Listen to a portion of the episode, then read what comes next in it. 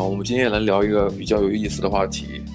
嗯，在聊这个话题之前，想问你一个问题啊，你有没有想过你喜欢的那个人到底哪里吸引你？到底是什么让你对他感感觉到那种心动啊、朝思暮想啊之类的情感？你有想过这之类的问题吗？有，常常。那你基本上是基于这一个人，还是之前喜欢过的所有人都会总结出一个规律或一套特征特性？哎，真的没有哎，我我觉得我喜欢的人都没有同一个特质，或者是可能我没有发现。嗯，对，是不是也有可能这么讲？就是没有特质也是一种特质，就是你又喜欢那种嗯不一样的感觉的人。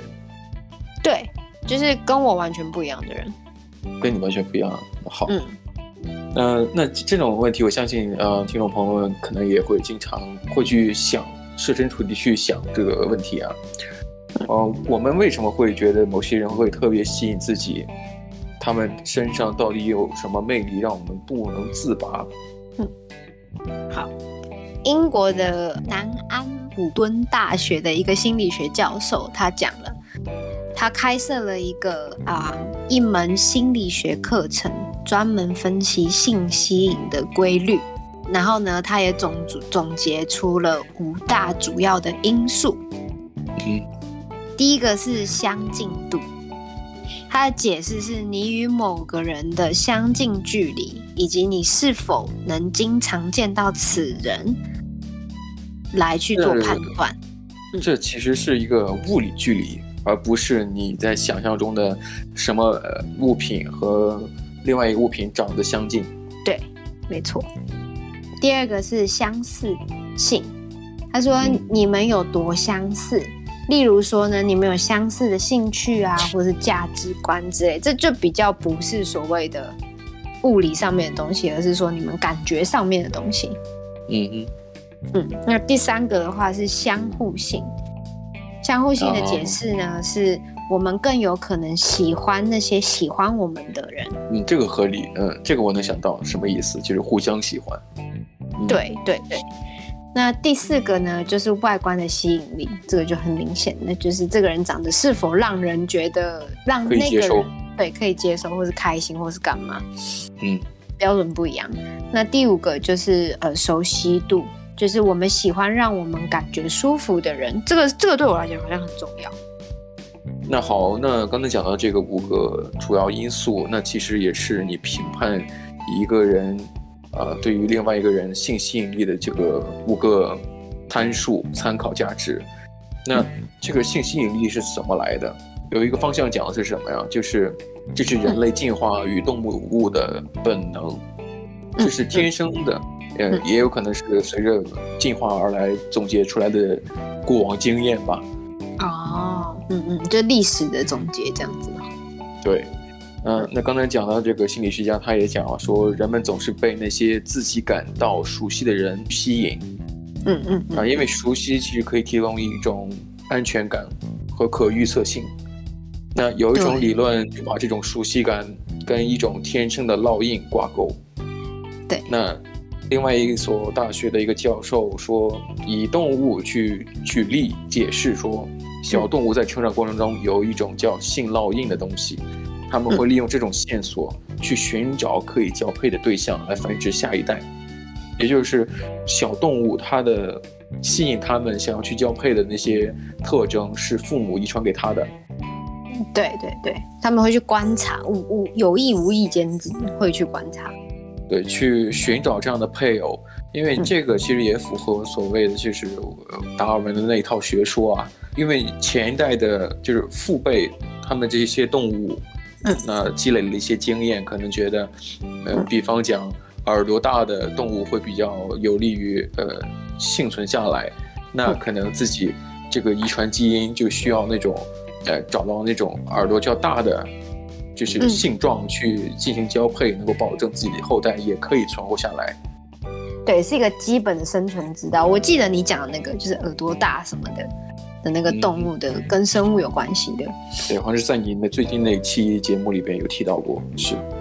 对对对，那呃，我之前在生物课的时候有有听过，就是他们动物会想要无意有意无意的会去寻找可以让自己更强大的一个，嗯、就像呃狼，他们会去追寻一个最强壮的狼，然后成为一个狼群，嗯、然后会有一个头这样子。你包括那些动物交配的时候，嗯、他们都会进行一个仪式，就是打架。对，谁赢了谁就获得交配权，这也是一样的。因为那个是比较的所谓的短期目标来讲，需要寻找一个强而有力的伴侣，能够就是以防遇就是突遭不测或不同种族族群进行相遇的时候，你能幸存下来。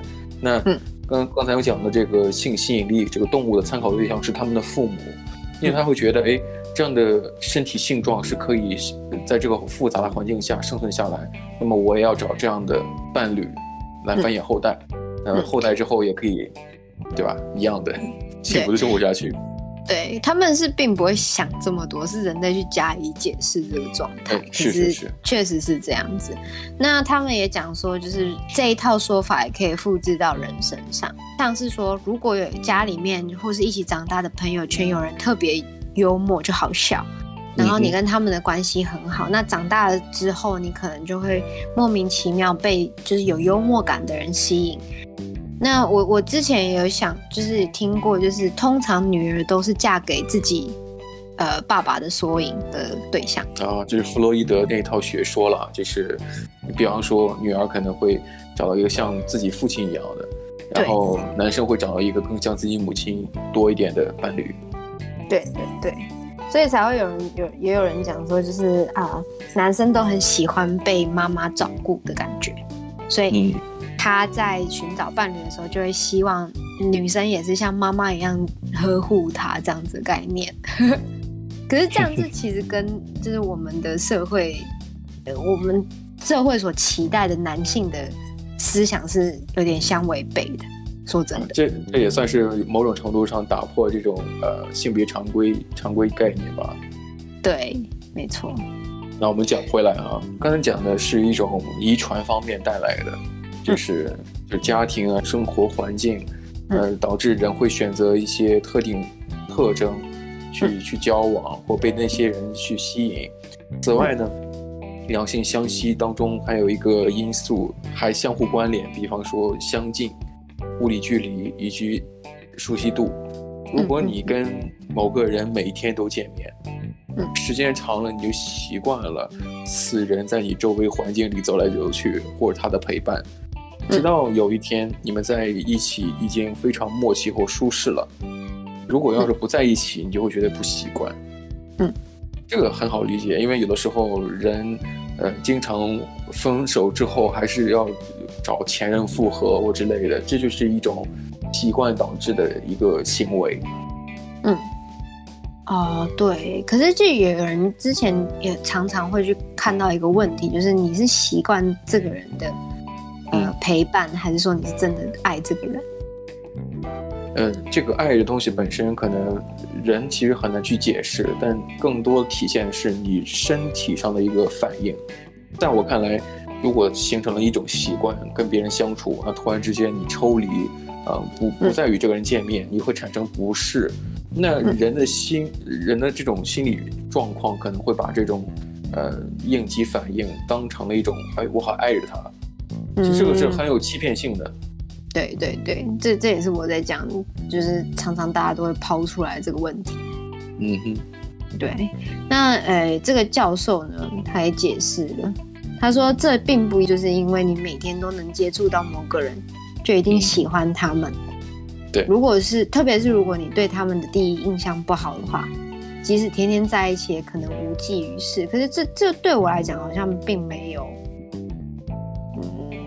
因人而异，对，因人而异。因为我通常对很多人的第一印象不是太好，可是后来都会变成超级好朋友。呃，其实这个，这我也有类似经验。对，不是我对别人那个第一印象不好，是每次我跟别人就是之前交往的人，我会问他对我印象怎样，他们都普遍跟我讲说对我的印象特别差。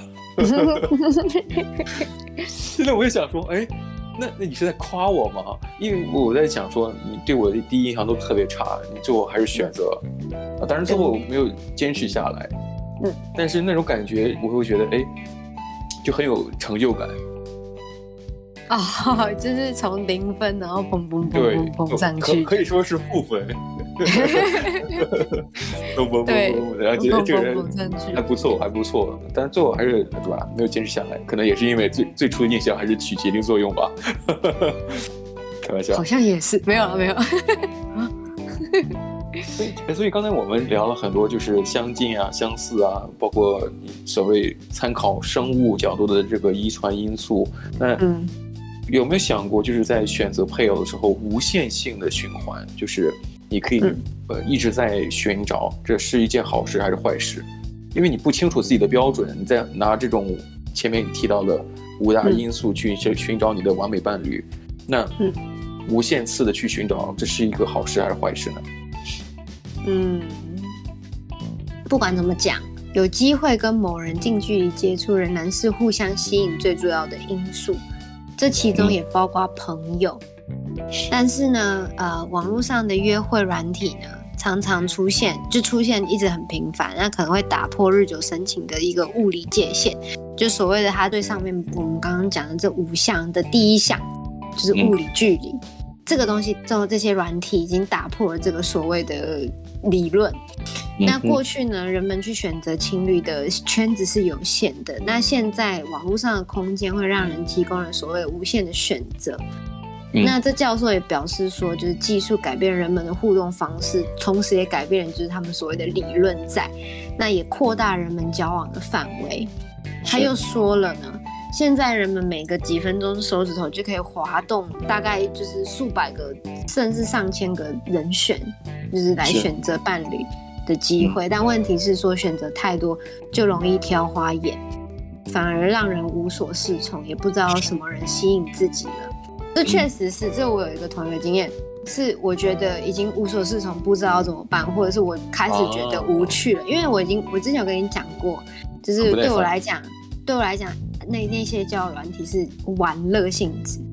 嗯，我从来没有认真，就是真的要去干嘛？认认真，啊，认认真，你很烦 哎，自己自己讲字正腔圆了不起哦。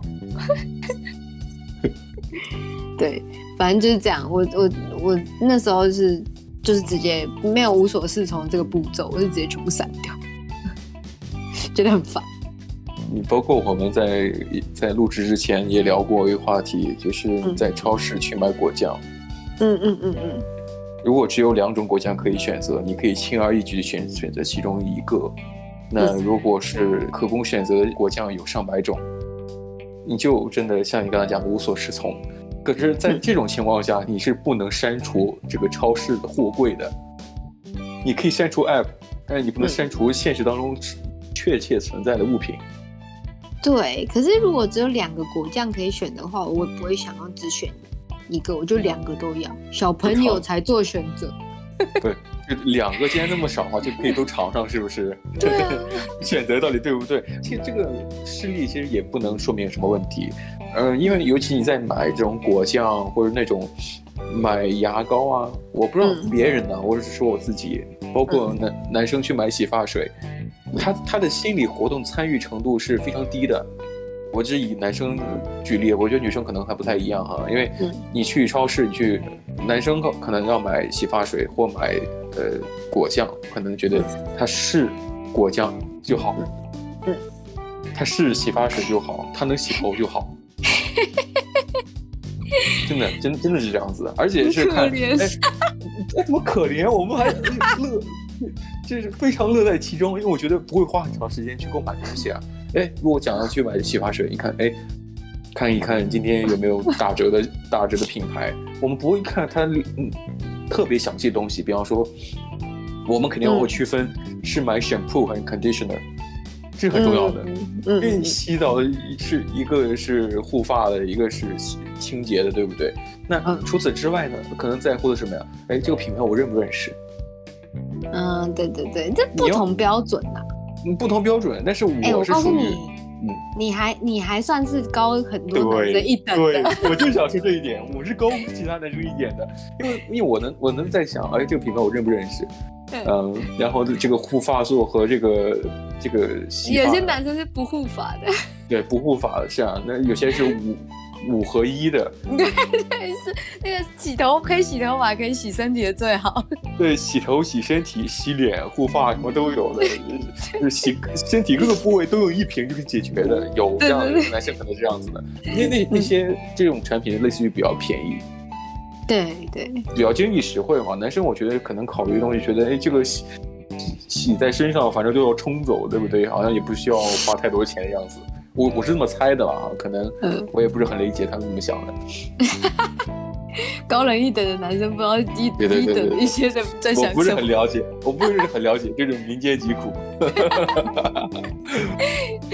可是我之前我记得你之前有跟我讲过，你进去超市的时候，你会不知道你要买什么。就不管是买什么，你会不知道你要选什么。你也能通过我们一起做 podcast，你能发现我是一个不能一心二用的人。嗯嗯嗯嗯。如果说到了一个超市、商店，我发现很多的选择，那我真的就不知道我选什么。嗯，确实也是哦。那你就是跟这上面这教授说的一样，就是如果果酱有上百种，你也不知道你要选什么，眼花缭乱。那我可能会选一个更便宜的。对，就是以价格为标准的。对，就是你就是就是不是说以价格为标准，而是说你你在所有的标准当中，你只能选择一个标准去衡量。